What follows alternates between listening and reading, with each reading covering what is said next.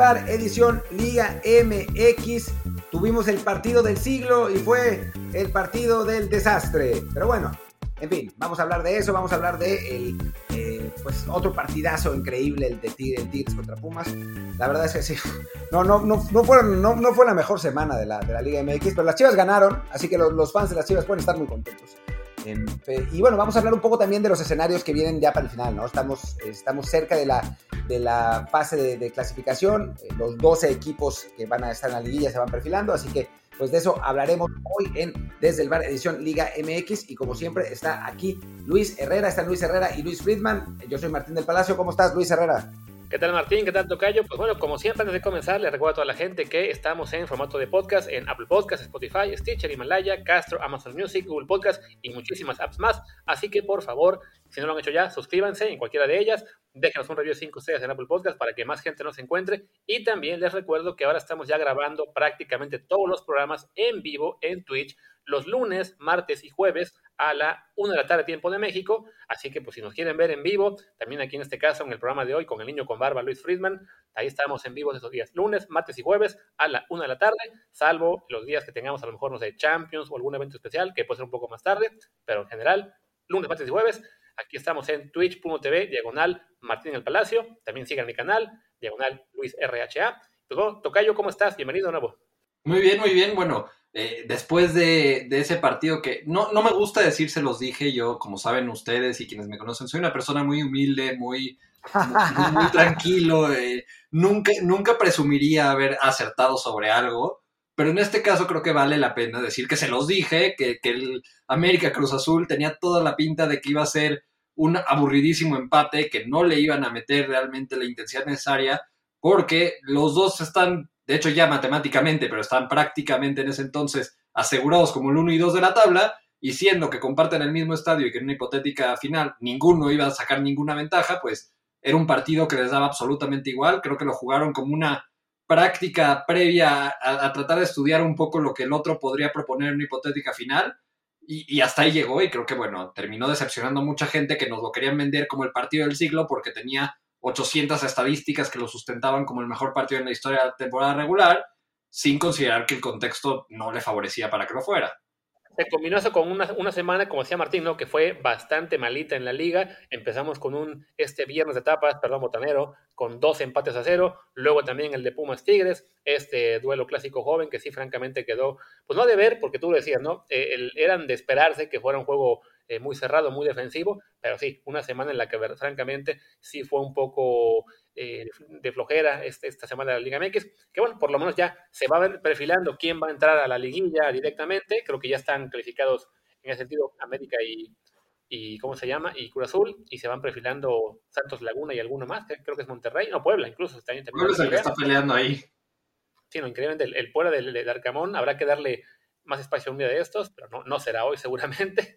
Eh, pero bueno, sí, de entrada pues, hay que dar de, ese partido entre América y Cruz Azul, que bueno, ya, para reiterar, ¿no? Muy, muy precavidos ambos, con mucha, este, con, pues, con muy poca disposición para atacar. Evidentemente son, son equipos que se basan mucho en orden defensivo, que sí han sido los mejores del torneo en el fútbol mexicano, pero bueno, cuando se enfrentan entre sí, también esa precaución y también el saber que se van a volver a ver seguramente en la liguilla, ya sea en la final, o bueno, si se vuelven a ver. Tiene que ser en la final.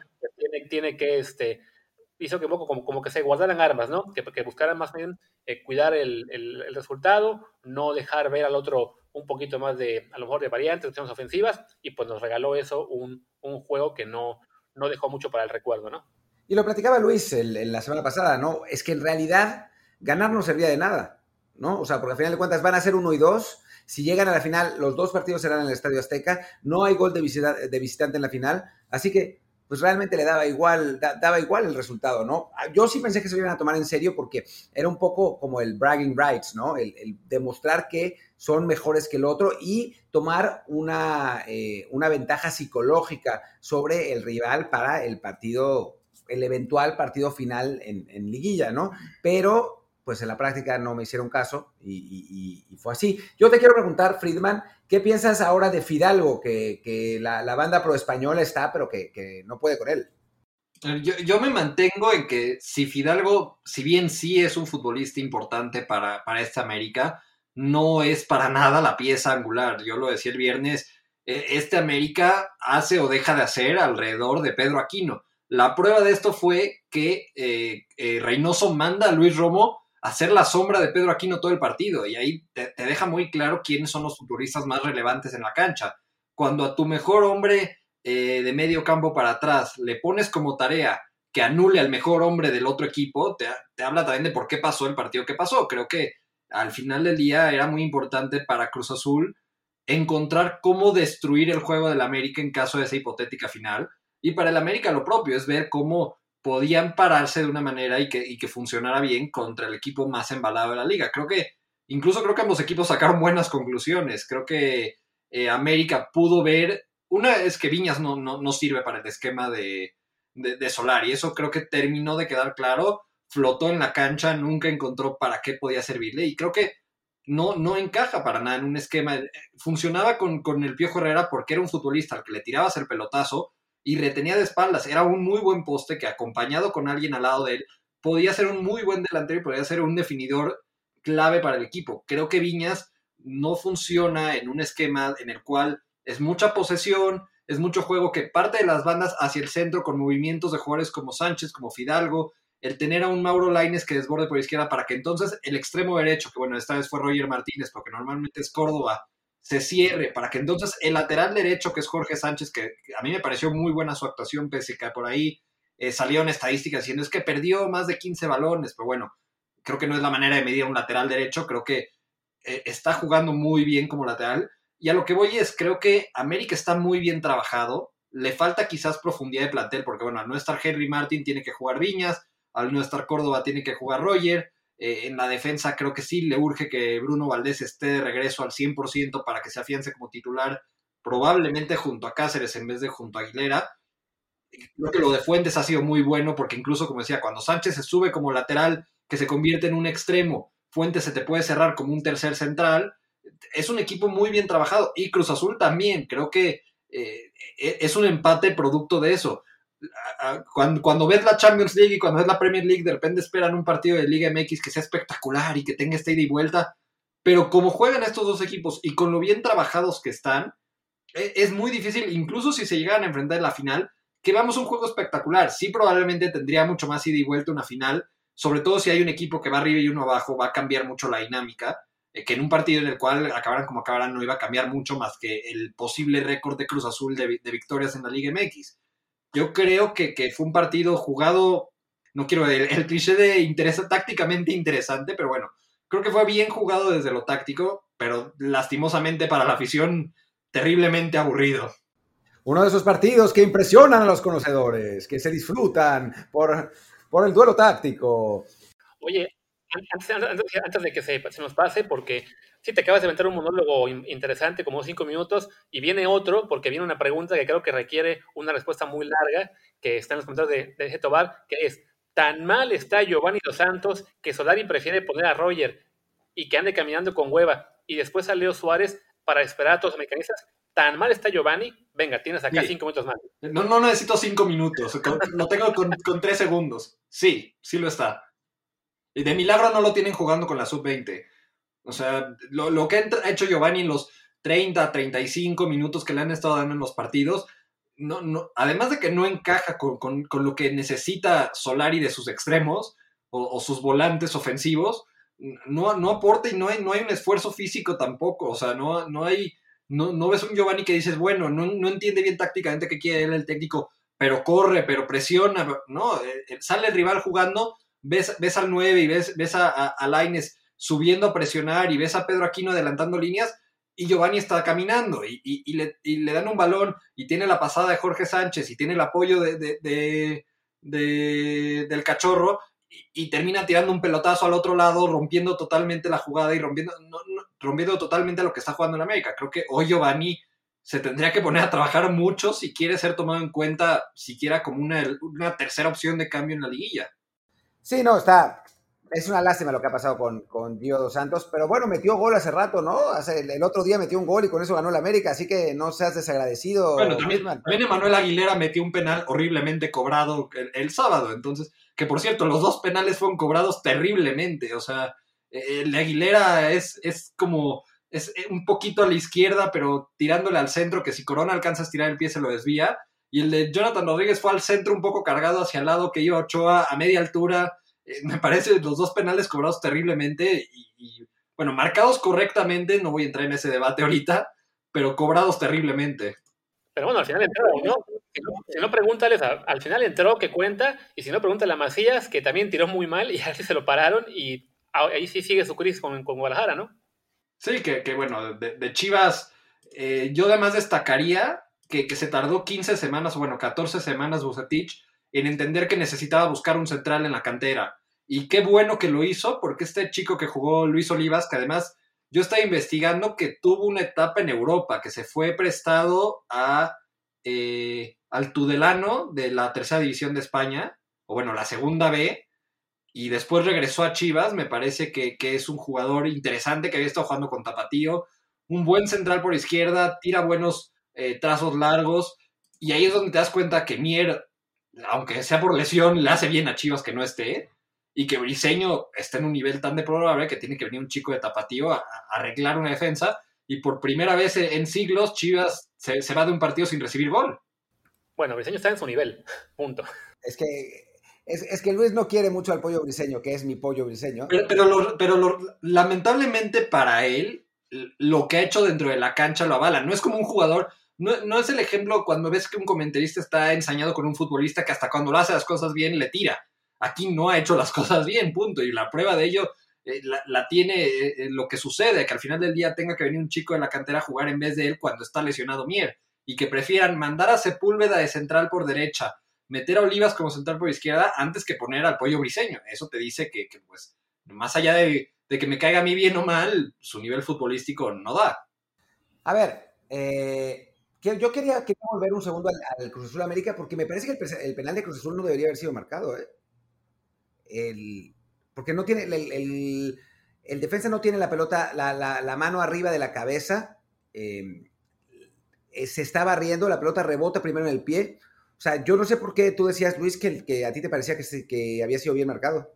Es que, según lo que yo veo, no le rebota en el pie. Creo que esa es la clave. Si el balón va directamente a la mano, aunque esté atrás y aunque esté teóricamente con una mano de apoyo, a mí me parece que sí puede ser interpretado como penal. En las repeticiones que yo vi, no vi que haya rebotado primero en el pie. Si sí le pega primero en el pie a, a me parece que sí está mal marcado.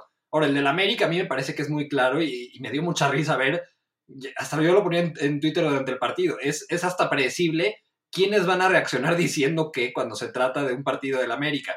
En el momento que, primero no se marcó penal, ya estaban saliendo a defender al arbitraje, a decir, muy bien que no marcaron, muy bien que amonestaron a, Fidalgo, bueno, no es falta, pero tampoco es amarilla para Fidalgo, y de repente eh, la volteé el bar, creo que justamente, y ya empezaron a hablar de robos, de presiones, de, todo lo que ya sabemos que vamos a escuchar, y de repente viene el de Cruz Azul, que es mucho más polémico, digo, yo sigo creyendo que bien marcado, pero tendría que ver más a detalle si pega o no primero en el pie de Laines. Y, salen con su justicia divina y compensación y bueno, ya, ya, ya. Por eso, por eso no quería hablar de los penales, más allá de si están o bien no marcados, por el ruido que se generó alrededor de este periodismo que ni siquiera es de camiseta, es de likes, es voy a poner lo que sé que me va a funcionar, porque a Faitelson no, no, de hecho Faitelson es americanista de niño, o sea, no es porque odia la América, es porque sabe que hablar mal de la América le va a generar ciertas interacciones. Entonces ya es hasta predecible quiénes van a poner qué. Por eso no quería hablar tanto de los penales, pero bueno, ahí está mi opinión al respecto. Dice Isra Palomares 24 que vino a escuchar de la Superliga y las renuncias, Trending Tokyo Mundial y están hablando de Gio. Sí, porque llegaste hora y media tarde al inicio del programa. Lo puedo escuchar en el podcast al rato o en el canal de YouTube de Luis, pero Exacto, en un par de horas está en Spotify, pero por lo pronto ya, de eso ya hablamos. Nos echamos, nos echamos una hora hablando de la Superliga. Pero bueno, eh, hablemos ahora si quieren un poco, eh, un poco más de, Chivas, si tienen algo más, que, algo más que decir. Gana el Guadalajara, todavía no está en zona de liguilla, está en la, posición 14, que es un desastre. Falla Macías el penal. Macías, a mí me, decepciona un poco que, que parezca ser tan voluble mentalmente, ¿no? Porque parecería que, que Macías lo mejor que, tiene en teoría es su actitud, más allá de sus, cualidades, pero no es el primer penal que falla en, circunstancias así, y sí creo que le ha estado pegando el, pues lo que ha pasado con Chivas, ¿no? Que Bucetich no lo pone, que luego la gente lo abuchea, eh, a un futbolista que es pues el mejor nueve joven que tenemos con mucha diferencia, ¿no? Digo, con el perdón de Muñoz. Sí, creo que, creo que justamente de Macías, cuando empezó a salir con sus declaraciones, primero eh, criticando el vestidor de Chivas cuando estaba en León y luego hablando de la mentalidad del futbolista mexicano, uno decía, bueno, parece que tiene mentalidad un poco más al estilo del futbolista joven europeo, más enfocado, más disciplinado, y quizás lo es, creo que disciplinado y enfocado en el fútbol está, pero sí termina siendo susceptible a todo el entorno y todo lo que está pasando a su alrededor creo que, o sea, yo siento que Macías ya tiene una oferta europea, no porque tenga una fuente para, asegurarlo, sino por cómo se han dado las últimas dos, tres semanas alrededor de Chivas. El, hecho de que de repente misteriosamente lo hayan, lo hayan mandado a la banca, luego reaparece como titular, eh, ciertas declaraciones, ciertos eh, temas que han salido también desde la directiva, la manera en la que él mismo se ha expresado cuando ha hablado ante los medios, yo siento que ya hay, no sé si ya cerrada, pero encaminada a cerrarse una negociación con Europa y que no lo tiene enfocado para nada en Chivas. Afortunadamente para él no ha salido a decir nada como lo de Antuna, que bueno, solito el pobre Antuna se metió en un problema eh, bastante complicado por, por, no saber controlar una entrevista hecha para generar ruido, no, no saber cómo declarar. Creo que la, moraleja de lo de Antuna es que urge que a todos los futbolistas les enseñen de manejo de, de redes sociales y manejo de medios de comunicación, que están muy poco preparados para sentarse frente a una cámara o ni siquiera para agarrar su celular y escribir un tweet o para cuidarse en las, en las historias que suben en Instagram cuando se van de fiesta en, plena pandemia. Creo que, creo que el tema del manejo de imagen de los futbolistas queda mucho de ver y bueno, Antuna terminó pagando las consecuencias de ser duramente abuchado y de ser señalado cuando dijo algo que si lo hubiera formulado probablemente de una mejor manera no hubiera pasado absolutamente nada. Pues de acuerdo, eh, pasemos entonces a otro. Hablemos un poco del Puebla, ¿no? O sea, creo que, creo que es justo hablar, de, hablar del Puebla. Eh, volvió a ganar 4-1 al San Luis. Digo, el San Luis es, una, es una lágrima, pero bueno, al final de cuentas, Puebla es tercero general, eh, con 26 puntos encima de, equipos como Monterrey, como Santos, bueno, de Tigres ni hablar, como, como Pumas, como León. creo que, que es, pues, es de destacar lo que ha hecho el Arcamón con, con el equipo. Yo no estoy tan seguro. A mí no me parece que el Puebla esté como para ser tercer lugar general, pero es que han sacado los resultados y, me parece que, bueno, si hablamos de una, una la, historia bonita del torneo es esa. Sí, a ver, e, e, en una cuestión eh, de objetivos y de costo de plantel y demás, creo que lo de Puebla sí tiene que ser, o sea, si hubiera un, técnico, un premio al técnico del año, pues sí tenía que ser por la temporada regular del Arcamón, porque sí ha hecho un trabajo espléndido. A ver, hay ciertos jugadores de bastante talento que ya llevaban un rato en Puebla, que faltaba que fueran aprovechados. Omar Fernández, Tabó, el descubrimiento de Ormeño, por así decirlo, eh, Salas y Aguayé, que, en el Atlas pasaron de noche, pero que en realidad eran futbolistas que, bueno, tienen, tienen cierto talento, eh, Perk se consolida como un central bastante sólido, eh, de repente se, se, termina, después de un rato de proceso, se termina armando un plantel bastante competitivo, aprovechado por un buen técnico y aprovechado también porque Juan Reynoso creo dejó buenas bases. Fue un equipo que se coló en el 12 del torneo anterior, pero que ya de alguna manera sabía incomodarle a los equipos de la parte alta, eh, sabía competir y, adaptó un poco, aprovechó un poco las bases que le dejó eh, Reynoso y, encontró la manera de aprovechar a futbolistas que sí, en teoría son de un perfil medio, pero poniéndolos en el contexto correcto, terminan sacando resultados. Es un equipo que debería estar en un escenario más realista, a lo mejor en un sexto lugar, que es abajo de los grandes contendientes y los grandes planteles, siendo el que mejor juega de los equipos que no tienen tanta capacidad para competir por el título.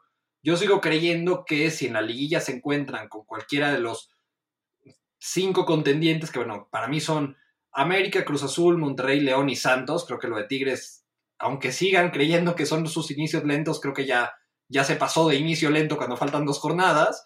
Yo creo que si se encuentra Puebla con cualquiera de esos cinco, ahí va a acabar esta historia bonita, pero sí merece aplauso. Y del otro lado, lo de San Luis, que uno ve la defensa del primer gol de, Puebla y, parece modo amateur del FIFA. Es, es ridículo el nivel defensivo de San Luis. Y gracias al nivel defensivo de San Luis y de Toluca en el partido contra Santos, es que el promedio de gol de la jornada fue de más de un gol por partido. Si no, eh, estaríamos hablando de la jornada con menos goles en la historia de la Liga MX. Pero bueno, lo, de San Luis es tristísimo. Regresó la afición y lo único que lograron fue pelearse entre sí y pelearse con sus propios jugadores. Creo que, creo que la gente del Atlético de Madrid, si no es que están ocupados con la otra crisis de la Superliga, estarían un poco preocupados por lo que está pasando con su filial en México, pero bueno, más allá de eso, sí creo que vale la pena aplaudir lo que está pasando con Puebla porque es, es el modelo de cómo deberían de trabajar estos equipos de perfil bajo al no haber descenso, experimentar, probar, traer técnicos, eh, traer jugadores de otros clubes que no están funcionando, ver si funcionan, porque ahora sí hay margen de error, no hay pretexto para traer a los técnicos de siempre y a los jugadores de 35 años con 15 años de experiencia a ver si te funcionan o a ver si te sacan resultados, cuando no existe la presión de descender. Si hay una multa, pero esa multa comparada con el costo de jugar en una división menor es mínima. Sí, como está, como está en Puebla, está tercero, el camino que tiene, digamos, la liguilla sería que vaya contra León, que creo que lo echaría, como lo echó el año pasado, en cuartos de final, no sé, mis como indica aquí Tobar en los comentarios, y viendo que Monterrey tiene un partido pendiente contra Chivas, que lo va a ganar probablemente, eso mandaría el Puebla a cuarto, le pondría, digamos, en el camino a Santos Laguna, un duelo, digamos, quizá más interesante ahí en, cuanto que son dos equipos con menos plantel, un poco las sorpresas del año, aunque Santos Laguna digamos que ya no es tanta sorpresa que esté siempre arriba. Entonces, ahí puede haber un, duelo interesante si se midieran ellos en cuartos de final para tener al, equipo sorpresa en semifinales, ¿no? Creo que sí, lo de Puebla es muy meritorio. Creo también que habría que ir advirtiendo a la, gente en Puebla que no se hagan ilusiones en cuanto a que esto sea sostenible a largo plazo. O sea, ese es un torneo muy bueno y por ahí sorprenden y se cuelan hasta las finales, pero sí este modelo de una plantilla, eh, eh, digamos, modesta, no muy cara, con un técnico venido de fuera, no es el, o sea, no te garantiza resultados siempre, ¿no? Porque ya, y porque he vivido en Puebla y porque los conozco de repente, luego se ponen locos cuando tienen un torneo que llegan a liguilla y creen que en los siguientes 10 también tienen que llegar teniendo una plantilla que francamente está pues para pelear simplemente, ahora mismo como está la cosa, para pelear, colarse repesca y poco más, ¿no? Ese es el torneo bueno que están teniendo, qué bueno por ellos y ojalá les vaya muy bien, pero sí, francamente, sí están superando por mucho lo que la realidad de plantel es. Oigan, y, simplemente para, volver una, rápidamente a algo de la Superliga, siguen saliendo noticias y resulta que Agnelli renunció a la Juventus y parece que Woodward va a renunciar al Manchester United. Así que le, salió el tiro por la culata terrible. Pero bueno, eh, ¿qué, ¿qué, les parece si hablamos también un poco de Santos, ¿no? Que lo está haciendo sea, está haciendo lo que está haciendo con jóvenes mexicanos. El Mudo Aguirre, hizo, el Mudo Aguirre es un doblete, además un golazo. Eh, está obviamente Santi Muñoz, que dio tres asistencias. Está Osejo, está Omar Campos, están varios jugadores, otro que se llama Ronaldo, no sé qué, eh, varios jugadores muy jóvenes que están teniendo a Santos eh, Laguna en quinto lugar general, ¿no? Y tanto que hemos criticado a, a por cosas fuera de la cancha, la verdad es que lo que está haciendo dentro de la cancha con su equipo es admirable. Sí, creo que ese es el, otro candidato a técnico de la temporada, por así decirlo, sí tiene que ser Almada. Fue, fue, fue un espaldarazo que lo hayan mantenido en el equipo, creo que eh, fue una buena decisión por parte de y mantenerlo. Y, que de repente sí apareció esta camada de jóvenes de la noche a la mañana, es algo que, eh, no, no, no, no es como que empezaron a aparecer de a poco, porque incluso, bueno, eh, hay algunos futbolistas mexicanos que sí estaban empezando a tener protagonismo en Santos, pero ni siquiera venían de la cantera. Eh, tenían a Cervantes que empezaba a ganar protagonismo, pero él venía de Chivas. Eh, el caso también de, me parece, Ronaldo Prieto, que no sé si era canterano de, bueno, que de hecho él salió de la cantera de Veracruz, se lo llevaron a, Tampico Madero y ya de Tampico Madero sube a, Santos, que bueno, es el mismo, el mismo dueño. Eh, empezaron a aparecer algunos jugadores, pero bueno, este golpe de, que de repente aparezca Otero, Chagoya, Muñoz, de repente es bastante notable y bueno, lo de Muñoz creo que sí es, igual por edad creo que está todavía un poco detrás del tema de Macías que mencionaba hace rato, pero sí es un jugador que debe de ser bastante relevante a futuro para la selección mexicana, que todavía hay que pelearlo un poco con Estados Unidos porque sí tiene la doble nacionalidad, que, que yo, yo, incluso me aventaría ante la falta de nueves a pensar que sería una opción para llevarlo como un tercer delantero a Copa Oro, pensando en que Macías probablemente va a ir a Juegos Olímpicos, que alguno de los otros nueve que hay disponibles va a ir como refuerzo a Juegos Olímpicos y que de repente te quedan eh, Pulido y quién sabe quién más, o Henry Martin y quién sabe quién más para tus nueve de Copa Oro, o Chicharito, que bueno, ahora metió dos goles y de repente ya es, eh, cayó todas las bocas del mundo y todos los que alguna vez lo criticamos estábamos equivocados, pero creo que sí sería interesante que, Muñoz tuviera una oportunidad para ir a Copa Oro y pues por ahí lo metes unos minutitos y ya te quitas de problemas con Estados Unidos, ya está asegurado. Yo creo que no hace falta Copa Oro, ¿no? Con que lo lleves a las giras en junio, a los partidos amistosos, digamos, previo a Copa Oro, ahí que juegue un ratito y ya. Con no, con, amistoso no aseguras que juegue con México. Lo aseguras, lo aseguras tres años. O sea, si es oficial, ya lo aseguras 100%. Si no, es, es tres años. O sea, si juegas un amistoso, te puedes cambiar de asociación, pero solamente tres años después. O sea, o sea, Efraín Álvarez ya no puede jugar por Estados Unidos en tres años. No, ya está. Exacto. E-, esa sí no la sabía.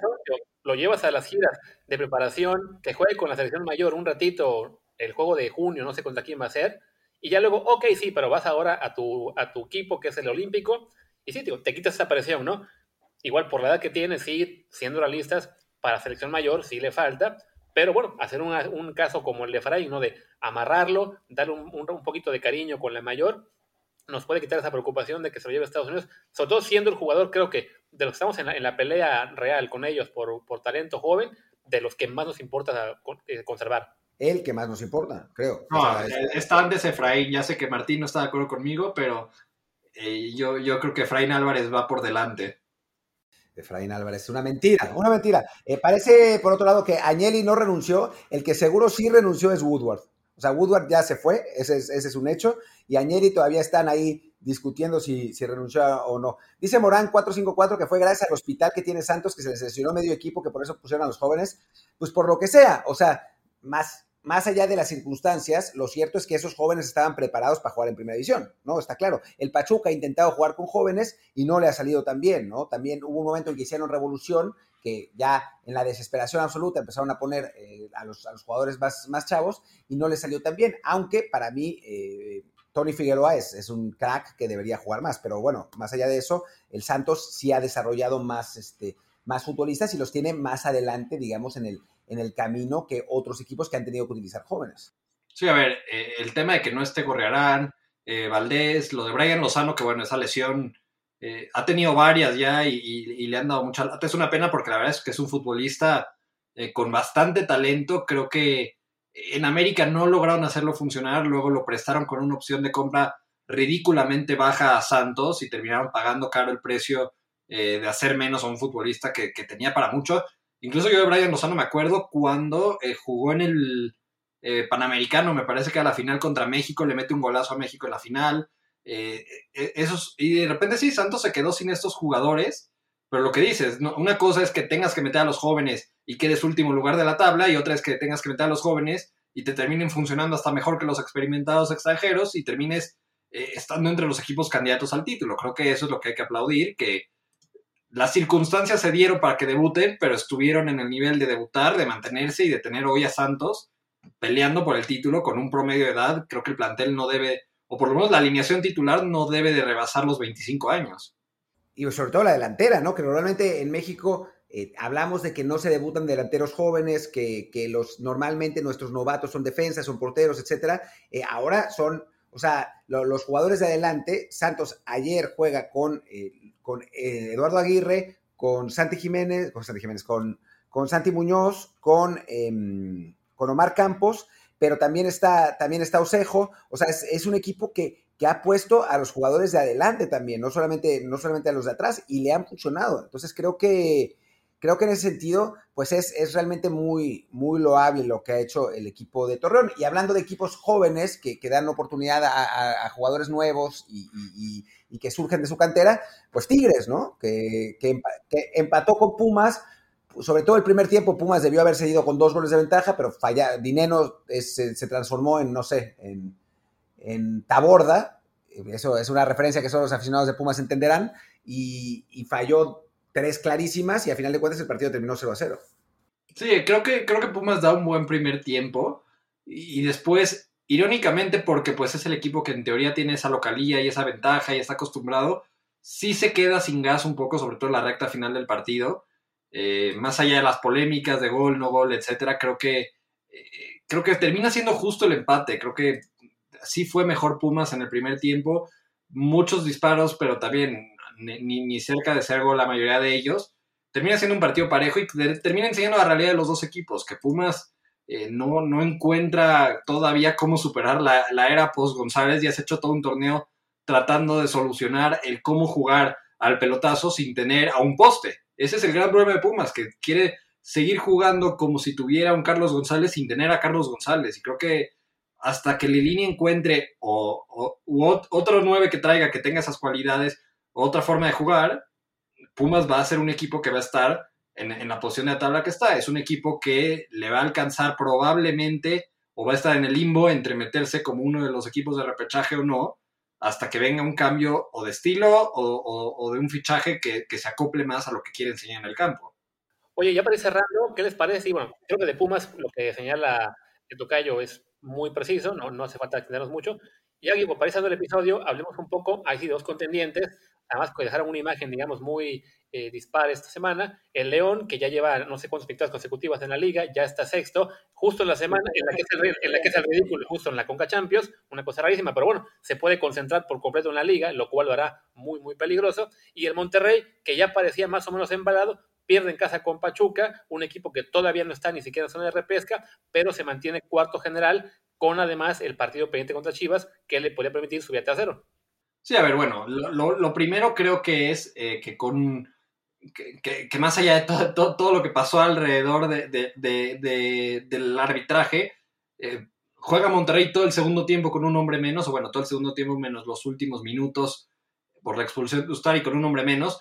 Y obviamente, si, si, si juegas con, un hombre menos en la segunda mitad contra un equipo que, que, a mí no me ha terminado de disgustar como Pachuca, creo que Pachuca sigue pagando un inicio de torneo en el cual no, tenía suerte o no tenía puntería y no estaba sacando los resultados merecidos, pero es un equipo que debería estar más arriba en la tabla. Y cuando se encuentra con un hombre de más en el segundo tiempo y con el tema anímico del penal fallado de, Funes Mori durante el descanso, porque eh, fue en el 45 más 13, entonces eh, ya no sé si fue antes del descanso o durante el medio tiempo, ya habían pitado el medio tiempo, entonces, eh, pero bueno, eh, más allá de todo eso, creo que Pachuca aprovechó las circunstancias. No creo que sea señal de alarma para Monterrey, pero sí ha pasado con, con Aguirre y antes con el Turco y con otros entrenadores que Monterrey de vez en cuando te da uno de estos partidos. Y lo dio la liguilla pasada en el repechaje contra Puebla y le termina costando no jugar una liguilla que, que hubiera sido uno de los equipos contendientes. Creo que es un buen aviso para que Monterrey no, no, no pueda tener estas disparidades de rendimiento, pero entendible también por la expulsión de, Gallardo. Eh, sí, pensé que iba, que a hablar eh, Luis Herrera. Eh, y bueno, me, están informando que se nos, se nos acaba el, tiempo, pero, pero bueno, hablemos un poco, un poco entonces de, qué, qué, escenarios, ya para terminar, esperamos para el, para el final, ¿no? O sea, para los últimos, o sea, del 8 al 14 están divididos, del 8 al 15, perdón, están divididos por tres puntos. Cualquiera de esos equipos pueden calificar. Toluca con 19, Tigres con 19, Querétaro con 18, Mazatlán con 18, Pumas con 17, Pachuca con 17, Chivas con 16 y Tijuana con 16. ¿Ustedes quién esperan que califique? A ver, de, los cuatro directos, yo creo que, bueno, Cruz América ya están. Creo que los otros dos van a ser Monterrey y Santos. León incluso creo que todavía se puede subir al quinto. Creo que Puebla se va a caer o es quinto o sexto creo que no le va a alcanzar para calificar directo. Porque además, ojo, ¿eh? el Puebla cierra contra Santos Laguna, o sea que hay, entre ellos seguramente van a definir el cuarto lugar. Sí, sí ahí se va a definir quién, quién va probablemente directo a la y habrá que ver también si a León le alcanza o no, creo que está un poco atrás, tiene 23 puntos, entonces sí está un poco más eh, complicado que le alcance. Y de los demás que califican, pues creo que Mazatlán se debe de caer, probablemente Querétaro, y el, tema creo que va a ser entre Pumas, Pachuca, Chivas y ver si con la llegada de Siboldi para estas dos jornadas, Tijuana puede pelear o no es, ese último boleto. Es ver si se caen Querétaro y Mazatlán para ver entre Pachuca, Chivas y Tijuana quiénes pueden calificar. Y bueno, San Luis, Juárez y Necaxa, creo que aunque no estén matemáticamente al menos dos de esos tres, creo que ya los podemos sacar de la conversación. Que ojo que Querétaro juega con Juárez. O sea, ganando ese partido, Sí, ganando ese partido se van a poner con 21 puntos y yo creo que eso debería ser suficiente para calificar, ¿eh? Lo que sería, la verdad, algo espectacular para el equipo que tiene quizás el peor plantel de la liga y un técnico joven mexicano, ¿no? Sí, que sobre todo porque la última jornada cierran contra León de visita. Entonces, sí, si logran ganarle a Juárez, estarían encaminados. Mazatlán recibe a León y, y visita a Monterrey. Yo creo que son los que tienen toda la pinta de que se pueden caer. Tigres pues tendría que cerrar, aunque tiene un cierre relativamente difícil, tienen el clásico regio y luego visitar a Chivas. a, ver si Tigres no se queda fuera de repechaje. Creo que esa es la, historia interesante que nos queda, junto con ver si Pumas y Chivas y, Pachuca les alcanza para meterse.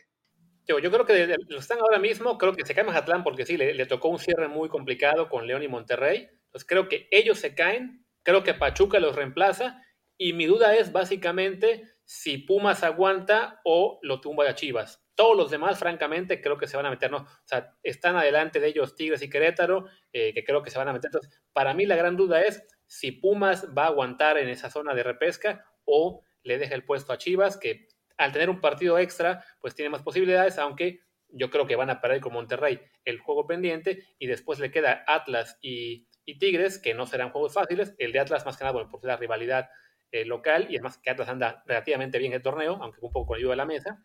Entonces, sí creo que es la mayor duda que tengo yo. ¿Quién se mete? ¿Si Pumas o Chivas como número 12? Pumas van a terminar rezando contra el América, ¿eh? Es lo que iba a decir, que ojo que es muy posible que dentro de dos semanas el servicio de internet en Barcelona se suspenda. Pumas necesitando de ganarle un América calificado y con su posición asegurada para entrar al repechaje. Sí me suena muy Liga MX y, y por como veo la tabla y como veo los partidos que quedan, creo que ese va a ser el escenario, que Pumas va a llegar a ese partido necesitando los tres puntos para calificar el repechaje. Horror de horrores. Pero bueno. Bueno, ya, el año pasado el último partido fue contra el Cruz Azul y se ganó incluso, ¿no? Entonces, a ver, no, pero es otro, es otro equipo, francamente. ¿no? y era otro objetivo, era calificar directo contra calificar como el mejor equipo de repechaje, o bueno, no, de hecho era para ver quién acababa segundo o tercero o cuarto, ni siquiera era, ni siquiera era para ver si iban a repechaje o no, era otra circunstancia totalmente.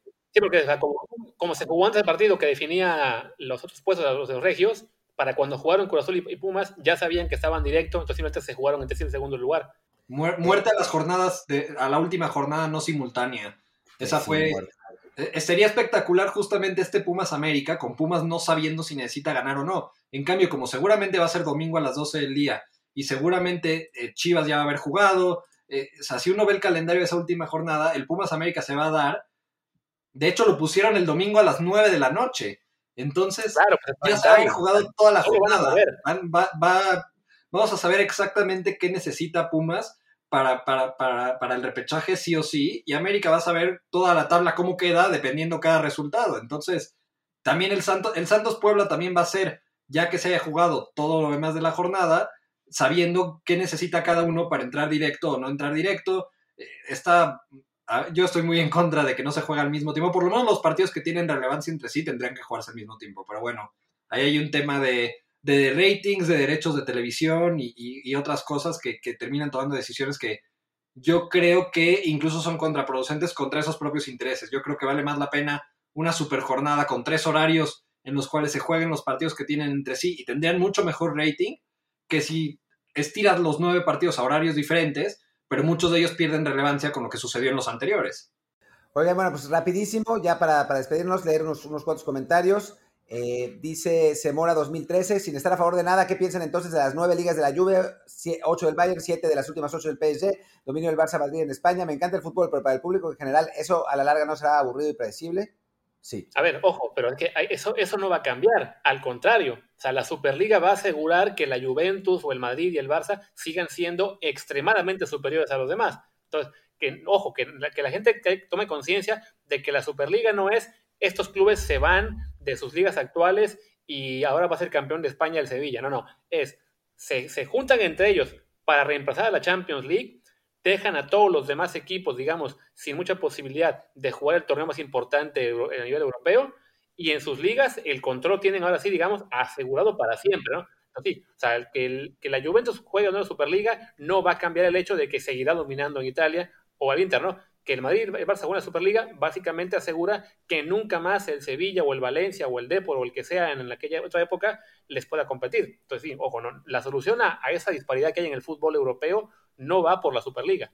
Sigamos siguiendo. Eh, pregunta, es un, es un salmista. A Pachuca sí le ha salido a medias. Kevin Álvarez es muy bueno. Eric Sánchez, que apenas jugaba en Mineros, es titular indiscutible. Y parece que la paciencia que le tuvieron a, Tony Figueroa empieza a dar frutos. Sí.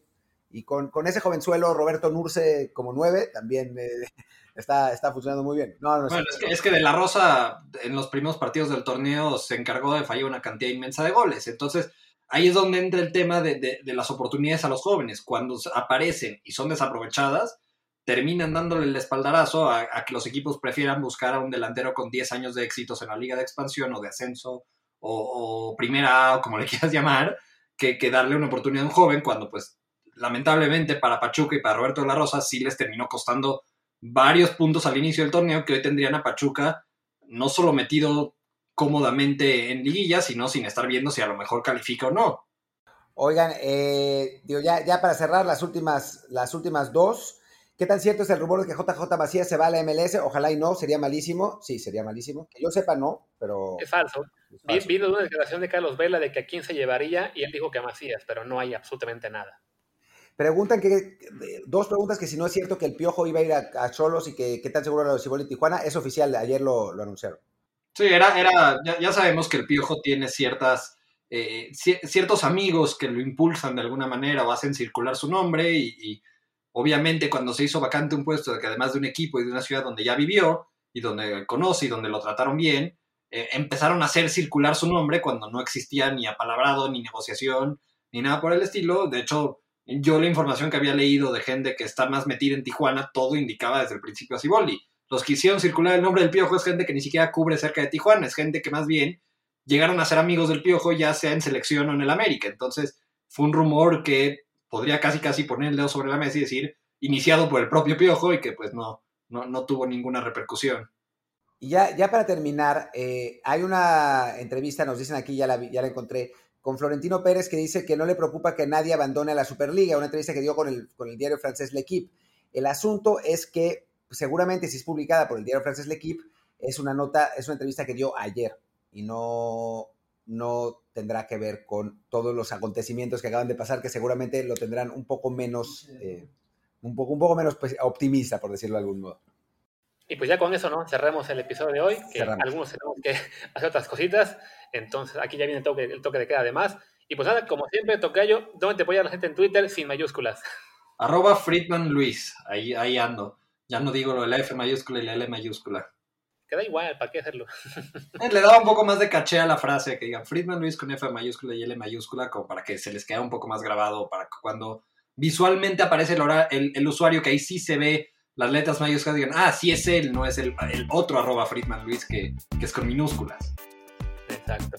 Pues bueno, yo soy Luis Herrera, mi Twitter es arroba LuisRHA. Yo soy Martín del Palacio, mi Twitter es arroba Martín e y el del podcast es desde el bar pod, desde el bar POD. Y pues muchas gracias.